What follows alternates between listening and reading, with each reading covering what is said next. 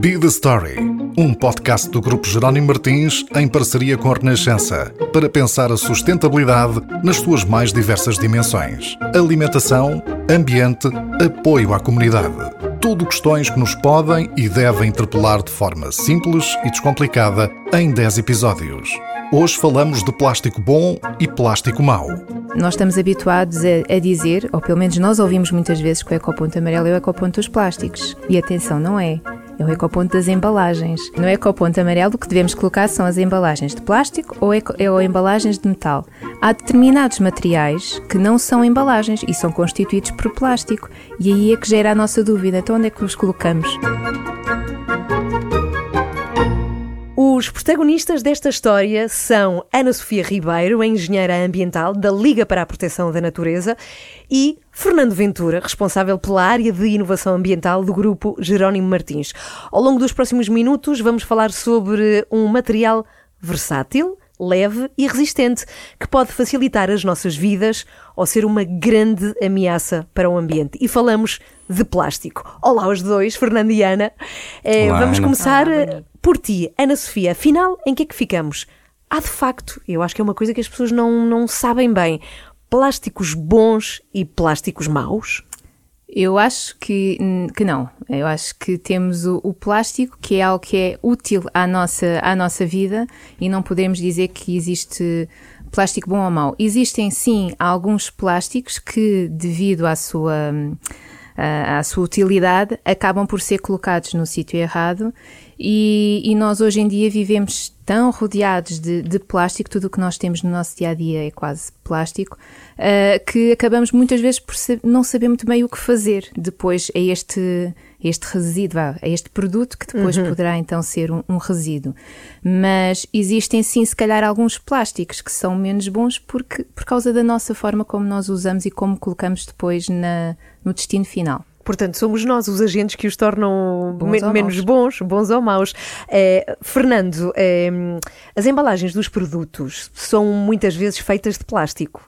Mas, e nós queixamos-nos muito disto, é tudo plástico e depois dentro de um produto há outro plástico e outro e outro, mas isso não é necessariamente mau, pois não? Exato, não, não é mau, porque de facto, como, como a Ana referias no início, o plástico é um material bastante versátil uhum. e é o, o material por excelência Uh, para a proteção dos, dos produtos. Uh, o Grupo Jerónimo Martins uh, atua no, no, setor, no setor alimentar e, de facto, o plástico tem sido um dos nossos maiores aliados no transporte, na conservação dos alimentos e até nos ajuda muitas vezes a aumentar o prazo de validade dos mesmos. Portanto, há de facto um lado bom nos plásticos, o lado mais mau, digamos assim, como a Ana Sofia referia há pouco, tem muitas vezes a ver com o descarte, com o destino que nós acabamos por dar a esses plásticos. Portanto, também aumenta aí muito a, vossa responsabilidade que manejam, não é? Tanto o plástico no vosso dia a dia. Oh, Ana, então vamos lá voltar. Como é que nós, eh, consumidores, aliás, somos todos, na verdade, eh, podemos evitar que o plástico acabe na natureza? Como é que isso se faz? Não é fácil, não é fácil porque nós no dia a dia acabamos por estar rodeados de plástico, muitas das vezes sem nos apercebermos. Uh, o plástico está presente na nossa roupa, na, nos materiais que nós consumimos, uh, até mesmo no mobiliário, brinquedos que temos em casa, ou seja, quase tudo o que está à nossa volta é plástico. Aqui o que nós temos que tentar fazer é uh, tentar ser um pouco mais informados e tentar perceber onde é que eles estão. E de alguma forma tentar um, refletir se nós necessitamos assim tanto deste material ou não. O plástico é um material que é, é, resistente e por isso é usado em muitos materiais do nosso dia a dia, mas ao mesmo tempo tem um grave problema que é se for usado desnecessariamente ou usado uh, de uma só vez, chamado plástico uhum. de uso único, não é? Acabamos por estar a criar aqui um resíduo ou estamos a lançá-lo na natureza quase um, constantemente, ou seja, usamos alguma coisa que deixamos, usamos só naquele momento e passa a ser um resíduo. E estamos constantemente a, a, a, a colocar este resíduo num ambiente natural. Agora, sendo que isto é um facto, vamos supor que está a acontecer. Sim. Como é que podemos evitar que isso aconteça? Então, basicamente é tentar, acima de tudo, reduzir, refletir no que Sim. é que tentar informar-nos sobre o que é que nós estamos a consumir, tentar recusar, reduzir aquilo que não nos interessa, uhum. o que nós temos em termos de, de, de, plástico que já não utilizamos, ou se não lhe dermos uma segunda vida, uh, tentar então colocá-los nos destinos corretos.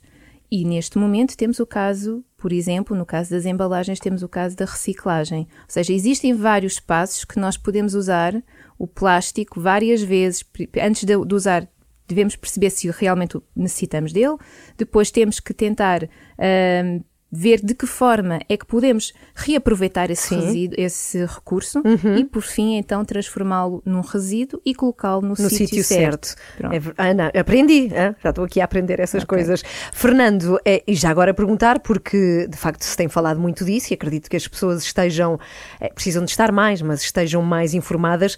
É, Fernando, tu notas alguma alteração de comportamento dos consumidores? Reutilização de sacos. Pelo menos eu tenho visto nas lojas Jerónimo Martins já sacos que se podem reutilizar muitas vezes, de outros materiais.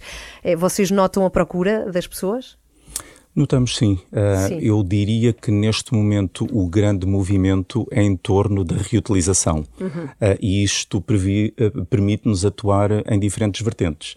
primeiro é reduzir o consumo de plásticos de uso único.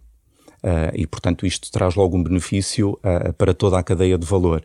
Uh, e a reutilização tem promovido, no fundo, alteração de comportamentos por parte do consumidor. Uh, e isto não é fácil. Não é fácil porque só, por exemplo, uh, reutilizar o saco das compras exige que a pessoa se desloque sempre com, o, com o saco. Uhum. e, portanto, muitas vezes há o esquecimento. É lembrar-se disso, é verdade. Uma boa dica é ter sempre no carro. É verdade. Pode ser, sim. E depois temos também desenvolvido soluções que acreditamos que são convenientes para uhum. o consumidor. Por exemplo, em 2018 lançámos um projeto de reenchimento de, de, água, de garrafas reutilizáveis de água. Portanto, o consumidor desloca-se às nossas lojas uh, e reenche as garrafas que adquiriu na primeira compra. Uh, e isto acaba por ser um ato conveniente, até porque nós, na altura, desenvolvemos o projeto com um formato que era praticamente inexistente, que era o formato dos 3 litros.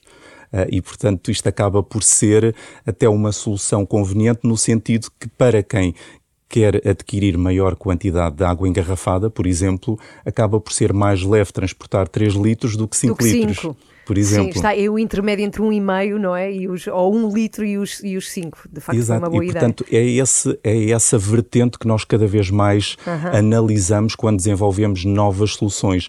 Outro caso também bastante recente, que aproveitámos uma, um requisito legal uh, de podermos aceitar uh, os recipientes do consumidor nas, nas secções de takeaway, acabamos por alargar a todas as secções. Neste momento, uh, qualquer consumidor que se dirija às lojas Pingo Doce para adquirir não só refeições prontas no takeaway, mas peixe, ou carne, ou pão, ou bolos, pode trazer os seus recipientes de casa e, portanto, evitando o uso de embalagens de plástico descartáveis, mas também depois a deslocação ao ecoponto para, claro, claro, para, claro. para depositar corretamente essas embalagens. E cumprindo esta máxima que a Ana deixava de reutilização. Mas já agora, uma pergunta que eu acho que é, que é importante que é como é que podemos distinguir, não é, quando estamos na loja, as embalagens que são amigas do ambiente e as que não são?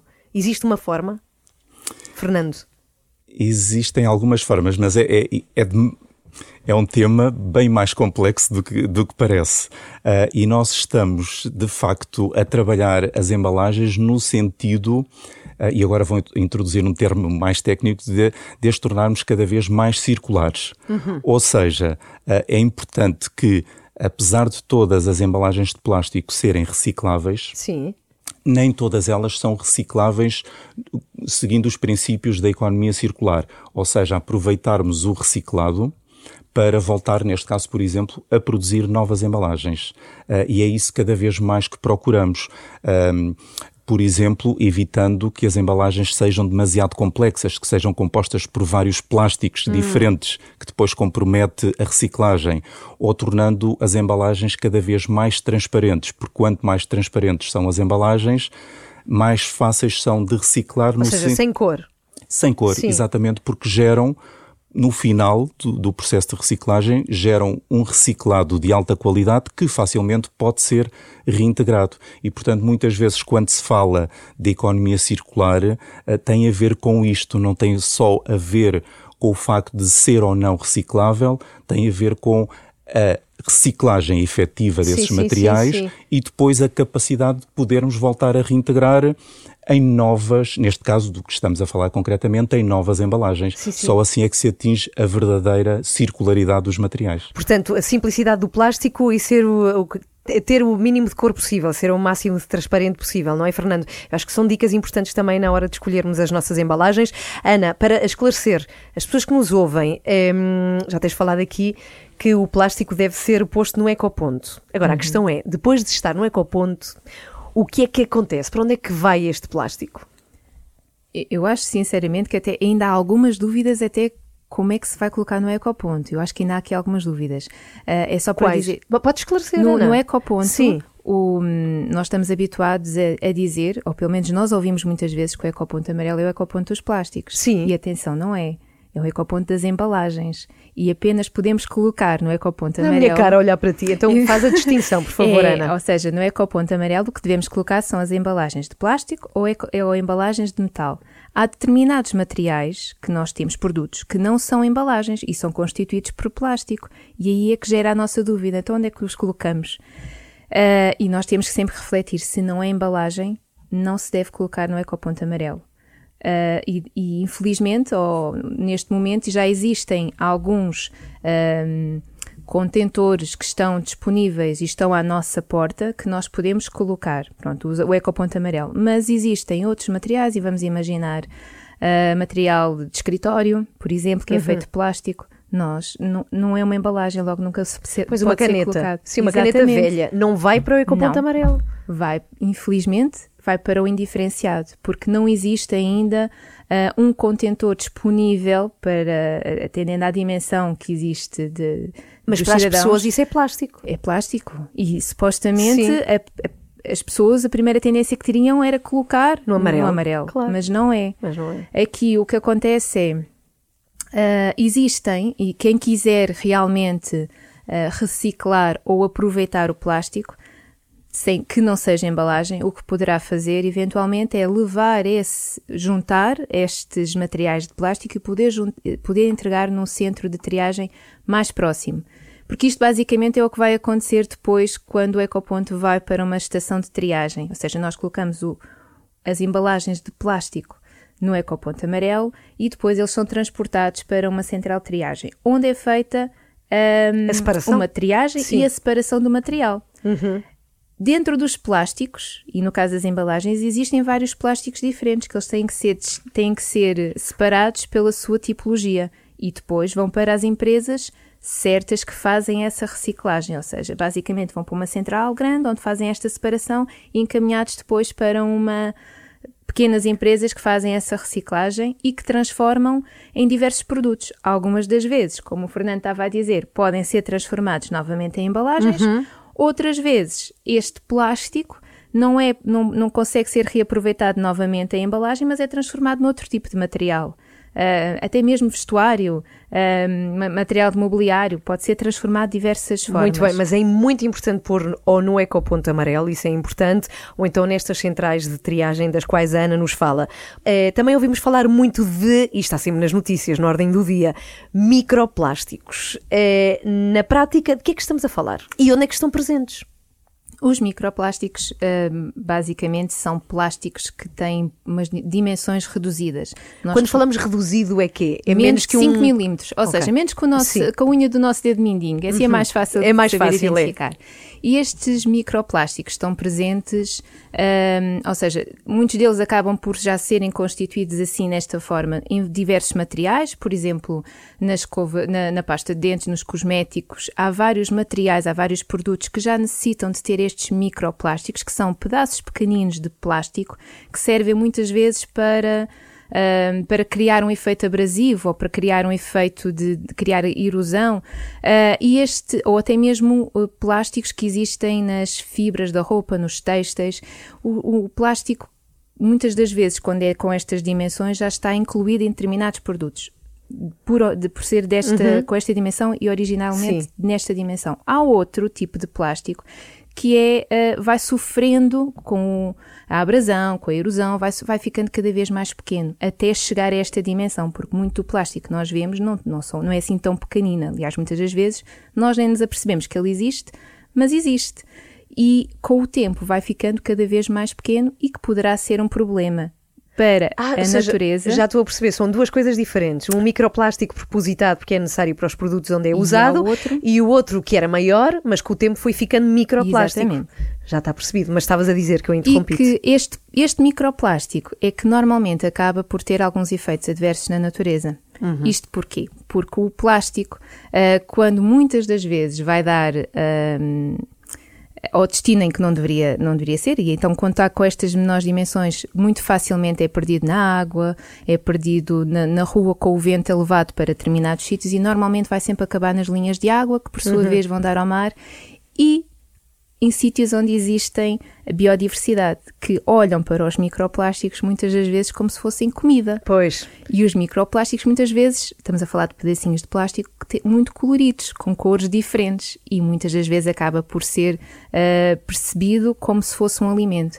Acaba por ser ingerido por esses animais e, por sua vez, acaba depois também por eh, vir dar, pela, por, por- por causa da cadeia alimentar, não é? acaba também por vir interferir ah, na, nossa, na Claro. nossa vida, na nossa saúde. para além de ser muito tóxico também, há, há animais também que com certeza não, devem, não podem resistir à vida depois de terem ingerido uma grande quantidade de microplásticos, mas já lá vamos, sobretudo porque é importante percebermos como é que podemos intervir, como é que se faz que esses microplásticos não cheguem a esses sítios eh, onde são tão nefastos. Mas antes disso, Fernando, percebemos pela Ana que há produtos onde são introduzidos microplásticos propositadamente, certo? Certo. Sim. Conta-nos mais. Hum, bom, eu posso partilhar aquilo que, que é a história das empresas do Grupo Jerónimo Martins, ah, que de facto foi, ao longo dos anos, procurar soluções alternativas.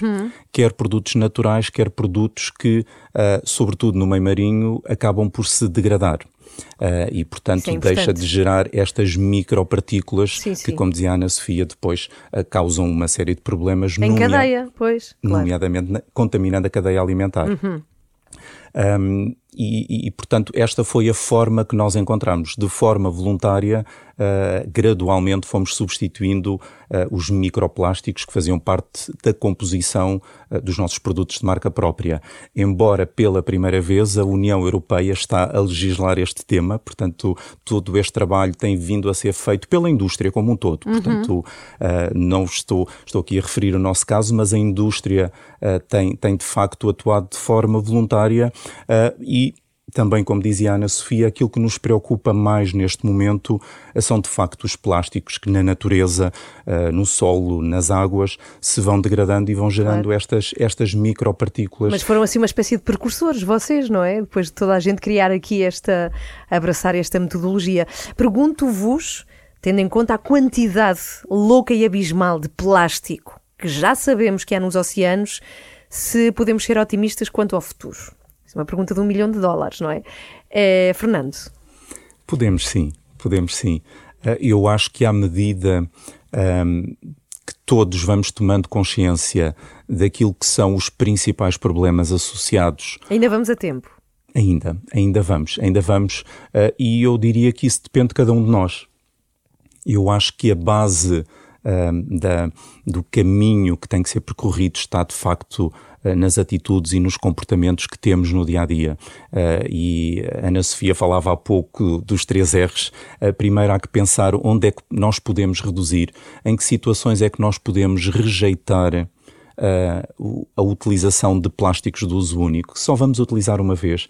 Em determinadas situações, será que nós necessitamos mesmo da palhinha um, quando estamos num, a beber uma Uhum. bebida e, portanto, uh, será que nessas alturas não podemos rejeitar? Uh, que, que materiais é que nós podemos reutilizar? Ou, por exemplo, em vez de selecionarmos, adquirirmos louças descartáveis para fazer a festa dos nossos filhos, uh, se não podemos pensar em soluções reutilizáveis, ainda que sejam de plástico, uh, mas ao, ao, pelo facto de serem reutilizáveis, digamos, reduzimos drasticamente aquilo que é o impacto das nossas escolhas.